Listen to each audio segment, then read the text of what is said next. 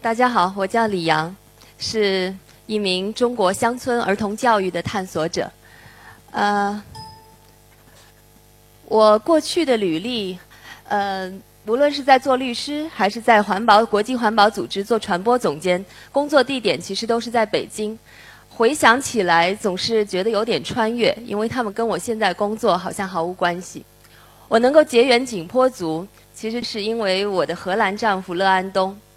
呃，他说自己是一个不小心出生在荷兰的景颇族，然后他是一个汉藏语系的语言学家，却也是一个视绘画和作曲为生命的人。我们一起在二零零九年的时候开始往返和奔波于北京和云南之间，创办榕树根。在二零一二年，终于做了一个决定，把我们在北京的房子退了。共同的生活都打包成三十七个大箱子，就寄往了云南省德宏傣族景颇族自治州芒市西山乡营盘村拱引村民小组。这个地方在亚热带的森林里，一处美丽的景颇寨，步行都可以走到缅甸去了。在大山里建起了一座房子，是景颇山里孩子身边的学习乐园。这里有我们的卧房，在二层有我们自己的小家。也有，也是很多的志愿者和景颇孩子们的家。嗯，六年来，我们就做了一件事，为山里的孩子量身定制的教育。呃，我们用各种各样的活动、游戏和课程，去践行自信与自我认同的教育理念。我们与景颇孩子一起去探讨三个问题的答案：我是谁？我要什么？我如何才能做到更好的自己，去接近梦想？呃，很多人讲到乡村教育，可能都会讲到支教，或者是捐资助学。那我们在干什么？不如先讲讲景颇族男孩爬艾坎的故事吧。艾坎是一个特别特别擅长隐藏自己的孩子，他跟我四分之一的学生一样，也是爸爸吸毒，因为贩毒被抓进监狱，不堪忍受的妈妈。就在他和弟弟很小的时候离开家乡远嫁他方，八年里，艾坎没有见过父母一面，却在每个静静的夜晚深深思念他们。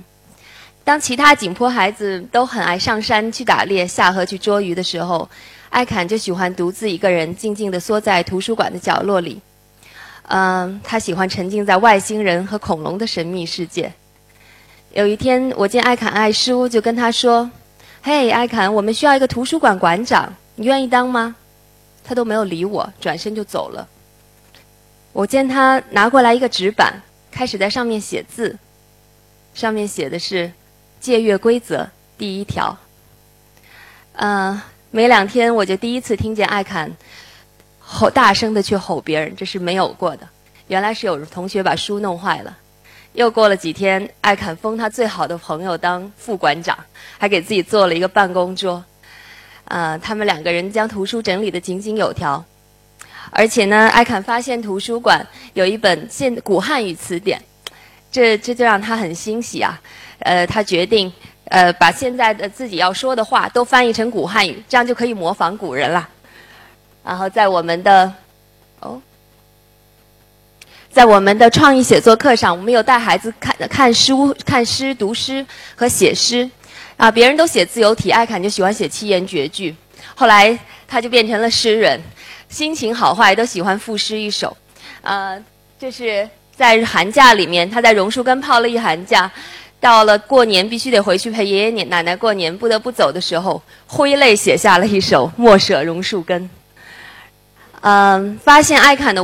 舞蹈天赋特别偶然，呃，艾坎看了电视上和光盘上有几次吧，他就自己模仿 Michael Jackson 的舞蹈，一点不漏，惟妙惟肖，韵律感极棒。但是他只敢把自己关在房间里跳，不敢给一个人看，因为怕被人笑话。嗯，我们和志愿者们不停地鼓励他。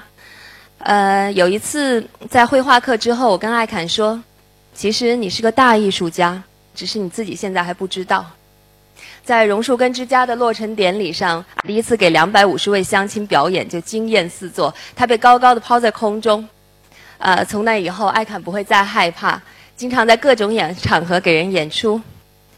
嗯，在我们因为他跳舞，呃，央视九的记者来拍关于艾侃舞蹈梦想的纪录片，他看到摄像师叔叔手上的相机就眼前一亮。现在在我们的小小导演课上，呃，艾侃是一个一呼百应的大导演了，呃，女同学们都举手当争当他的女一号。然后艾侃跟我们的志愿者学会了，他现在能够自己剪片子、上字幕，已经独自完成了一部微电影和两部纪录片。刚上初中的时候，艾侃就跟没有几个月吧，就跟班主任老师要求主动给同学们做演讲。他指出了很多看不惯的东西，提出班里有些地方要改进，而且他给同学们介绍榕树根教育理念，还跟大家说：“我有三个梦想。”做诗人，呃，导演和跳舞带给别人快乐，但我最大的梦想还有一个，就是要为榕树根工作。嗯，而且他说，就算我不能接受、不能成呃实现我的梦想，那么每天努力去接近它也是好的。嗯，其实我也觉得很奇妙，到底是什么让我可以修来这样的缘分？跟一群大山的精灵一起去创造奇迹，就像乐安东当年来到德宏，为了他的研究课题，扯着一张地图到处问哪有景颇寨，他也没想到一结缘就是二十年的时间。呃，为了研究鲜活的语言，他就在村寨里住着，扎下根来。呃，寨子里多了一位金发碧眼的家庭成员，雷农寨的这些小孩子是他抱大的，现在都已经为人父母了。嗯。宰蛙语是一个学术空白，乐安东是国际上第一个系统详细研究和记录宰蛙语的学者。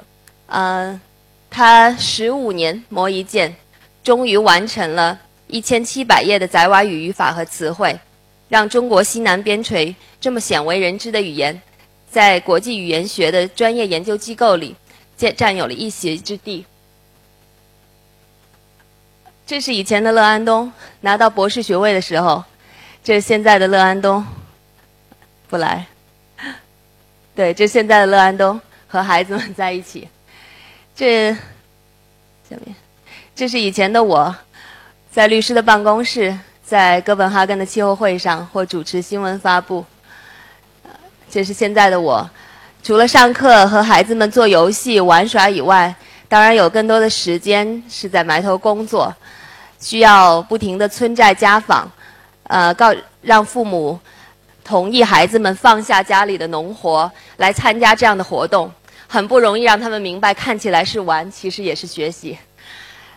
但是为什么最后亲手把隐居梦给毁了，走上了非常苦逼的公益创业之路呢？嗯，我是因为受到了一种强烈反差的刺激。呃，刚来到景颇山寨，会觉得那里就是桃花源，大自然母亲会赋予景颇孩子各种各样的天分。像辨识数百种的动植物，像极佳的色彩感、歌舞，他们会说四五种的民族语言。可是，所有这些能力都似乎对考试没用。他们在学校里被划成是差生，大部分在初中就辍学了。而且更可怕的是，毒品。当我了解到这么美丽的村寨之下，竟然是毒魔，哎，怎么不来？可以翻下一张吗？这么美丽的村寨，居然就是毒魔肆虐之地。景颇人全体总总人口百分之二十都是吸毒者，在很多的村寨，超半数的青壮年男子是海洛因、麻黄素和冰毒的长期使用者。在我两百多个榕树根孩子当中，每四个孩子就有一个因为毒品而失去父母。我见过无数个。非常智慧、淡定的景颇老人，他们是红土大地上的哲学家。有一位奶奶一边做织锦，一边告诉我，她觉得那些吸毒的人都是被恶鬼夺了魂魄。呃，景颇人信仰万物有灵，呃，大家都会觉得每一个东西都有魂助手。我所理解的魂就是自我。当一个人失了自我，他也就没有了方。嗯，其实。你说孩乡村的孩子，真的不需要最最第一的就是他们最需要的东西，其实不是你寄食物和衣物给他，甚至不是书本和学习用品，因为那些东西用完就没有了，也不会自动的发挥作用。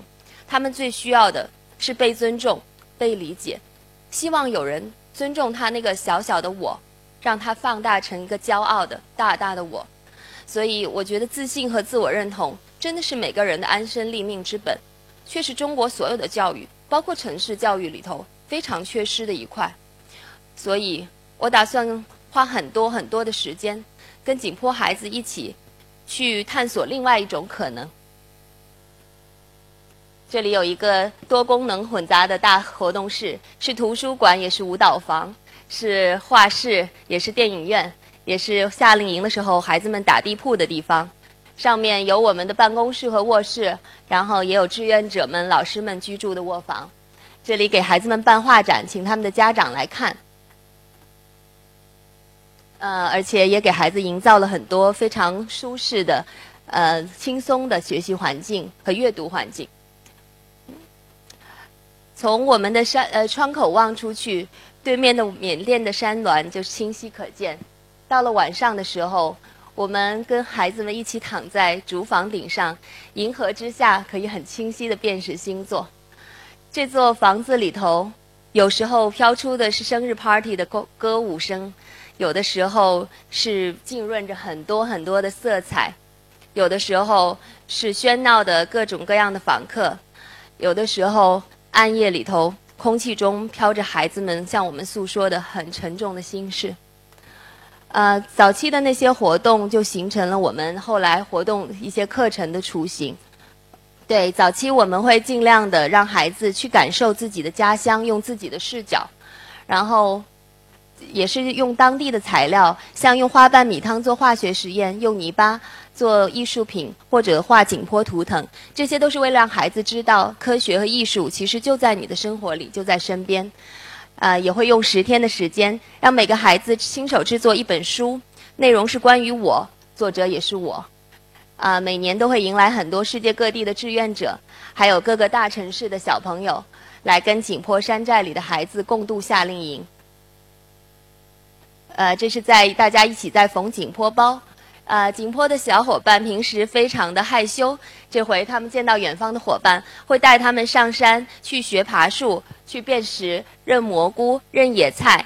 孩子们会教他，呃，这个果子可以令你口舌生津，但是那个毒草你千万不要碰，碰了你浑身就疼痛难耐。呃，在在课上，自然山林和龙江都是我们上课的场地。等到六天之后。洒泪挥别的时候，大家发现有那么多的回忆，那么多的不舍。